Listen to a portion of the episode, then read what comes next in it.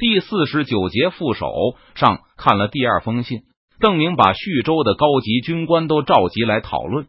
报告上称，嘉陵江水师大举出动，似乎是要扫荡下游铜锣峡等地。听完邓明的叙述后，他手下的高级将领们都是一副不能置信的表情。李国英是想引诱我军大举出动，消耗我们的粮草和船只吧？任堂立刻有了反应。而这个反应和邓明昨日并无丝毫不同。昨天我也是这么想的。邓明又拿出了第一份信，同样交给军官们过目。第二封信同样是护航军队派船送回来的，上面还报告他们正保护被重庆割断的商船返回綦江建立基地，让货船得以停泊。李国英扫荡铜锣峡等地毫无意义，因为川西水师一到，他就得乖乖返回嘉陵江里去。之前无论占领多少地盘，都得重新吐出来。既然清军迟早要回嘉陵江里去，那任堂的说法的可能性显然很高。李国英只是在干扰而已。中线有清军的水营吗？赵天霸又提出了一个意见：是不是李国英想在中线也驻扎少量水师，延长我军护航的路途？靖国公仔细侦查过中线，里面也就是上百披甲而已，而且没有水营。就算有坚固的水营，上百披甲能保护得了他吗？如果征兵的话，难道一年到头都用民夫给中线运粮？那要驻扎多少部队，增派多少民夫？周开荒的反问让赵天霸无言以对。最后，大家都觉得邓明昨天的猜测应该就是真相，而李国英倾巢出动只是为了更好的吸引明军出击。等明军水师匆匆赶到，清军早就逃回去了。李国英可能知道我们没有驿站，但他也肯定知道重庆到徐州的快船也就是几天的功夫。如果大顺风五天就到，顺流而下只要一天多，所以他只有七八天的安全时间。木檀觉得水师根本不用出动，他推断现在清军已经返回基地，航运已经完全恢复了。如果我们去了，那么清军可以在一段时间后再出来，我们就是疲于奔命。而我们就算不去，他们也得老老实实的回去，再把嘉陵江封锁上，以防我军杀进去。这样就是他们徒劳无功了。以后他们一次次出来骚扰，每次都吸引不到我们的水师。过了几天就没去的，自己回去。最后李国英也就没兴致了。要是李国英时间越拖越长，我们就可以找机会出动一次，把他的水师一网打尽。嫩邓明虽然觉得情报有些古怪。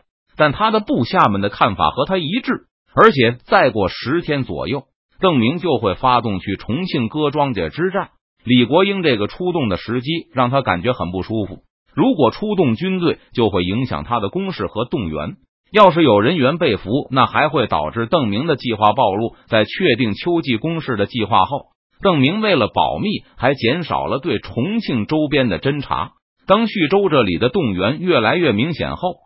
邓明对重庆的侦查就已经彻底终止，以免有本方的探子落入敌手。虽然明军有绝对的江面优势，侦察兵都有江州接应，很久没有人被俘了，但这事也不敢说万无一失。我们还有三天左右的时间。李国英从病床上爬起来，把众将召集来议事。这些日子，本官一直观察风向，对逆行的船不算很好，大概两。三天前，重庆的警报已经送到徐州。如果徐州和成都之间有驿站的话，第一份警报应该已经摆在邓明的案头了。今天或者明天，第二封警报也该到邓明手里了。料敌从宽，就算今天邓明已经看见了吧？万县的水师比嘉陵江水师也就是稍强，清军有顺水的优势，再加上强大的陆军协同，应付元宗帝还是问题不大。但水师已经在长江上暴露快十天了，水兵都开始紧张，生怕突然看到强大的川西水师出现在背后，那样他们恐怕也只有烧了船只，不行，从陆路撤退回重庆了。郑明一定会怀疑我这只是骚扰，他需要几天来斟酌，算四天好了。就是说，他后天会明白过来，然后下令成都水师备战，然后出动。李国英认真的计算过时间。只要邓明下令，那三四天就能让部分战舰做好准备，然后就能带着水师出发。动作迅速的话，前锋三天就能赶到重庆。因此，在李国英必须要在三天内撤军，最好明天就走，把粮草和先锋士兵装上船只，船只距离万县尽可能近，把东西卸下，然后空船全速返回重庆。李国英一脸憔悴，被张勇、王明德气的一天没能起床，又耽误了他一天宝贵的时间。这次我们是奇袭，邓明完全没有准备，也是我们唯一一次机会。他下次不会再这么反应迟钝，给我们这么长的自由行动时间了。元宗帝实力如此强大，李国英对攻下万县已经不抱什么指望。辛苦运到万县的超级大炮，还要原封不动的运回重庆去。但为了削弱元宗帝，李国英一定要去万县把他的军屯都毁了，这样就能给重庆守军减轻不小的压力，让元宗帝在一年内无法有力的策应邓明，而一年就可能发生很多事了。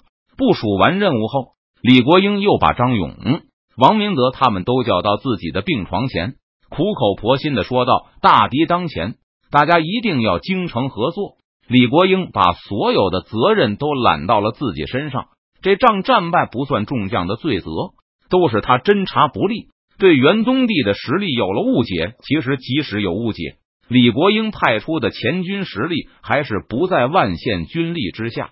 在李国英的好言劝说下，张勇和王明德在川陕总督面前一起发誓捐弃前嫌，以后一定亲如一家，互相帮助。两位将军如此顾实大局，本官真是欣慰之至。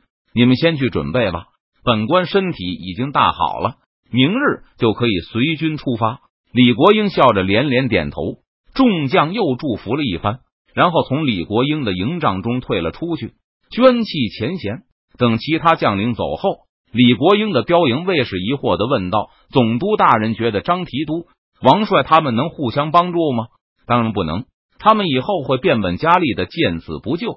李国英收敛起笑容，苦笑一声：“可我怎么也得斡旋一番，至少不能让他们自相残杀。”啊这次和元宗第一战，李国英自问：若是在战场，那就能居中指挥，不会让这种抢攻的行为导致如此严重的后果。也就是说，元宗帝最大的优势就是他本人在场，手下不敢在主帅亲临战场的时候偷懒。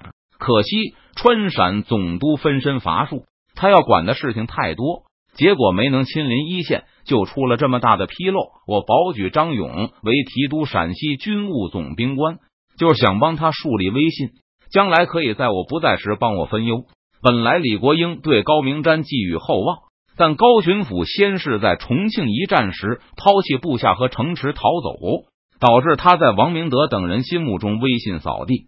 后来，李国英为了栽培他，又派他带着谭毅去攻打福建，希望高明瞻能恢复一些声望，也趁机培养出一些和谭毅的战友之情来。结果高明瞻被俘，全军覆灭，谭毅也被杀，李国英的打算全盘落空。眼看高明瞻培养不出来，李国英就把目光转移到张勇身上。此人和赵良栋、王进宝关系不错，脾气也不像赵良栋那么坏。能够和同僚相处，而且张勇资格老，也能让王明德等人服气。更不用说还有真才实学，战场经验丰富，可以委以重任。怎么看都是个很好的前军总指挥人选。不想这次又闹出这桩事来，以后别说让张勇指挥王明德他们了，如果李国英不在场的话，搞不好都能互相背后下刀子。这次的万县之战。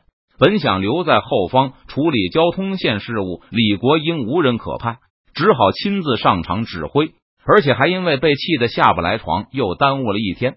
交通线的事务不能无人负责，李国英思来想去，最后修书一份给孙思克、孙都统指挥三千汉八旗，是太皇太后和皇上面前的红人，威望能够压住众人。李国英又推荐了几个自己的幕僚去辅佐他，只要不出什么意外。孙思克按照李国英留下的条陈来办，就不会有什么大麻烦。明天一早就出发去万县。李国英又喝了一碗药，他仍然感到有些不适，但留给他的时间实在不多了。赶快把元宗帝的田都烧了，然后回来指挥退兵。邓明最快五六天后就能到，我应该来得及回来。把大权从孙思克手中拿回来。